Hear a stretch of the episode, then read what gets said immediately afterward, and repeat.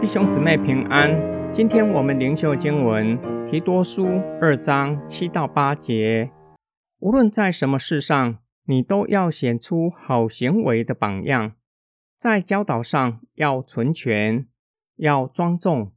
言辞要纯正，无可指摘，使反对的人因为无从回谤，就自觉惭愧。保罗从对提多服事的劝勉，转到对提多个人的劝勉，要在凡事上都要显出好行为的榜样。提多被召教导人健全信仰的教训，若是在凡事上都有好行为的榜样，也就是以身作则，实践所信的信仰，所教导的，才有可能具有说服力。提多就像提摩太，是新世代的传道人。自己也要去实践给年轻弟兄的劝勉，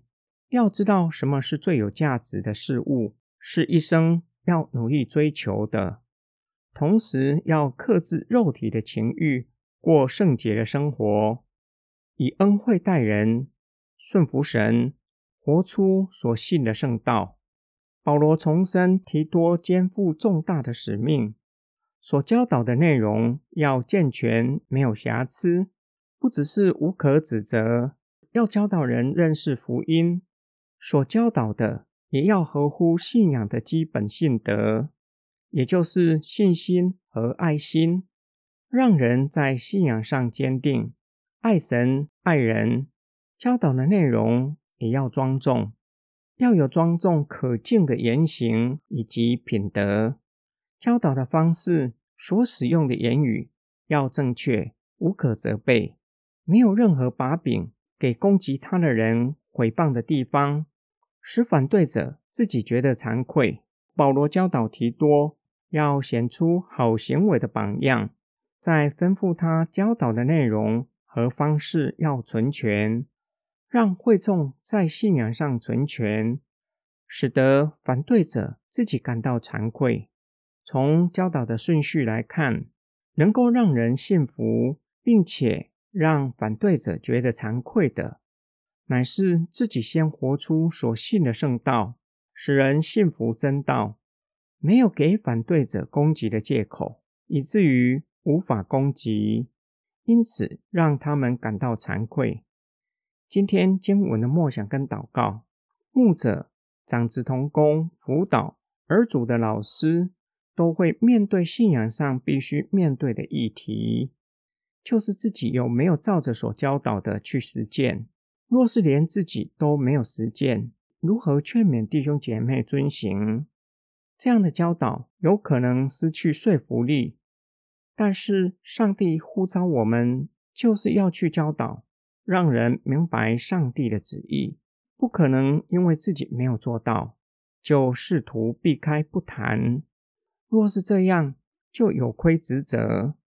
曾经听过一则的故事，应该是真实的故事。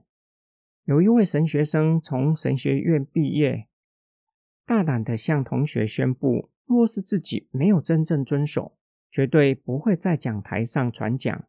多年以后，神学院召开校友会，他的同学询问他是否还照着当年所宣称的，他很不好意思的回答：